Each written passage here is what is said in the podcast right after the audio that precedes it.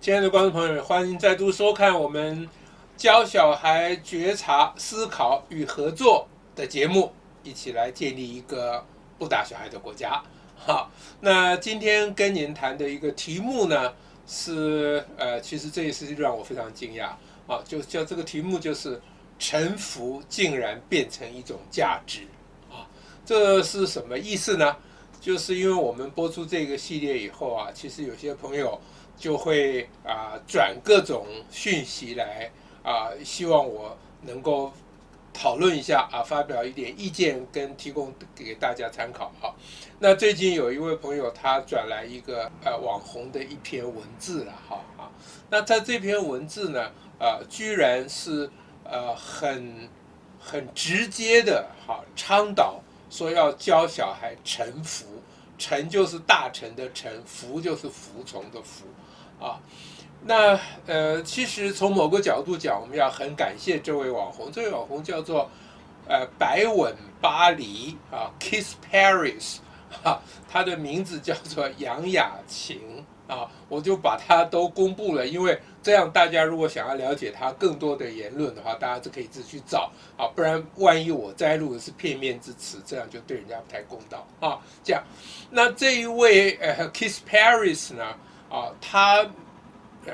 非常直接，要是用我心里的话，就叫做明目张胆的说要教小孩臣服啊。这个在今天的这个时代，政治非常不正确，实际上也非常错误。但他敢这样讲，我还蛮啊蛮蛮谢谢他的，因为他如果不这样讲出来，其实很多人心里都有这个想法，只是在今天这个时代，没有人敢这样讲。所以他讲出来，让我们可以好好讨论一下，其实蛮不错的。那让我引述，一开始啊，第一点啊，让我先引述这位 Kiss Paris 呢，啊，他的这个网络上的言论啊，我我只摘一小段给大家，呃，让我念一下。他说：“我们两岁的时候对自己的承诺不重视，对父母不臣服，没有修正的话。”会导致往后几十年的苦头，最麻烦的是不臣服，不臣服的孩子与权威的关系不好，做什么都特别辛苦，也不容易被赏识，而且难以收成，啊，那他讲的非常的精准了，啊，就最麻烦的是不臣服，小孩其他。呃，各种问题他觉得都还好，最严重就是不臣服。那原因就是这样会跟权威的关系不好，会吃很多苦啊，很难被人家赏识，而且难以收成。那个意思大概就是说难以啊，这个开花结果，难以功成名就了啊，大概就这个意思。好，那这位 Kiss Paris 的这一段话呢，在我没有摘录，他在其他的他的文字里面有还有解释啊。他说他跟他的先生就是吃过这个苦，什么这个什么苦呢？就是跟权威的关系不好的苦那他当然没有讲细节，我也很难猜想。那这样我们比较可以了解他。我基本上并没有要啊、要要要批判，要要要指责啊，这个 Kiss Paris 这啊，我我其实是比较能够呃站在比较同情了解他的角度上，特别当他提到他们夫妻都受过这个苦。啊，那这个就让人很心痛，就是在一个啊威权压制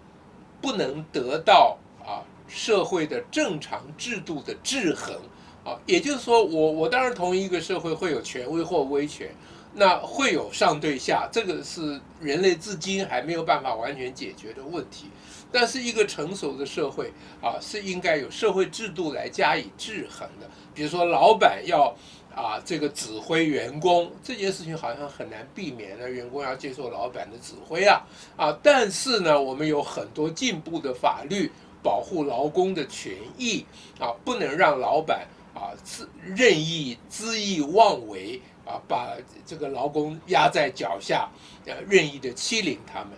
啊。那这个 Kiss Paris 这位，这是一显然是位妈妈，她讲到他们夫妻受过这些苦，那我就可以想象。他们要不是没有能够妥善的运用，我们现在台湾已经是一个非常进步、法治、多元、民主的社会，已经有的对于啊弱势者的保护，他们要不是没有能够好好的去运用这些，要不就是我们的社会制度对他们保障还不够啊。那总而言之，言而总之呢，因为他们这些切身的感受，就反映在他对孩子的教养上面了，他就觉得应该要从小教小孩臣服。啊，那这个让人非常心痛的地方就是，当一个人受了欺负、受了欺凌以后，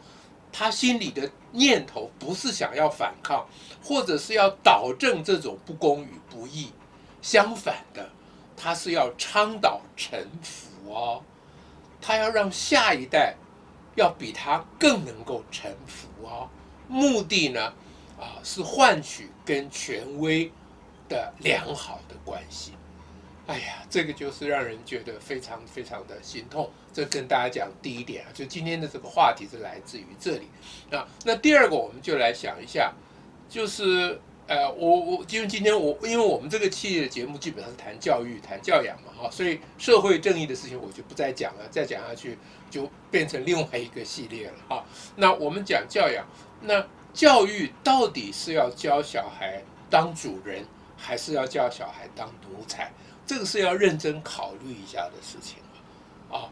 也许没有办法每一个人都能够啊当爱因斯坦啊，不能每一个人都当总统啊，但是每一个人还是可以在他自己的范围里面做他自己的主人啊。那不止他做他自己的主人，其实我们作为一个民主多元的社会，我们还希望每一个公民都能当国家的主人，所以。教育的非常重要的责任就是培养下一代，一方面能做自己的主人，就是掌握自己的主体性；二方面他能关心这个社会，关心这个国家，帮着啊这个整个国家做出比较正确的判断，在投票的时候他要选出比较对的人，在公投的时候他要选择比较好的政策。那这些是我们。整个国家是我们的群体，实际上可以说全世界走到今天这个地步，人类共同的期望哦。如果我们今天的教育继续过去威权时代，培养下一代都能够当顺民，都能够当奴才，那什么时候民主才能开花结果呢？一直到今天，啊，人们啊那些。那些维护中国的人，他们的主要的一个论点就是说，中国十三亿人、十四亿人口都能力太差，知识水平太差啊，或者是呃 whatever 很差，那所以他们没有能力进行民主政治。讲的更难听一点，就中国十四亿人就是需要啊习近平这种啊这种大头去压制他们。不然他们就要倒大霉，他们乖乖的让共产党或让习近平好好的去领导他们，说着说是领导比较好听，其实就是压制他们，淹大水也不要理他们，人命损失了也无所谓，目的呢是要换取跟权威者的良好的关系。我要非常感谢这 Kiss Paris 这位妈妈讲了这么重要的名言。整个十四亿人口正在和习近平保持跟权威的良好的关系，所以中国是的民主是很难、很困难、很困难，因为不但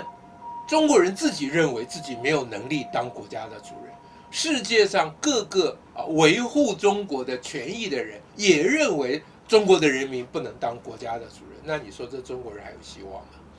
那中国人是这样，我们隔海观望，我们对他们心中充满了关怀与同情。那我们自己呢？我们的能力没有办法挽救十四亿同胞。我们很希望蒋介蒋委员长蒋介石死后复生，他现在带领我们反攻大陆，解救啊同胞于啊水深火热之中。我们很希望有蒋蒋委员长能够冒起来啊，但是。这这显然从蒋委员长、蒋委员长时代，这就是一个幻想，是一个梦想，是一个谎言。那我们先把自己顾好，这是第一要义。当我们要把自己顾好的时候，我们真的要让我们的小孩当奴才，学习臣服吗？啊，这真的是需要慎重的考虑的事情。那第三点，我就跟大家谈说，其实这些年来台湾的教育改革遇到很多很多的问题，啊，很多很多的争议。这些争议表面上都摆各式各样的哈，但是你去体会它的本质、它的根源，其实关键就在刚才讲的那个地方，就是我们要培养我们的下一代当主人呢，还是当奴才？随便一个简单的例子，你随便举，比如说啊，现在我们的教育改革希望能够把这个啊呃，比如说高中职。的校际的差异尽量的拉近，不要凸显这个明星学校啊，让啊这个有个明星学校存在，大家竞争压力很大啊。那遇到这个情况的时候，你你仔细听啊，人民的声音，这个人民间就有一种声音说，就是要有竞争啊，有竞争才能啊，才能当人上人呐，啊。啊那要要要在要想当人上人，首先你就先要臣服，哎，这就来了，臣服于什么呢？就是你要背公式啊，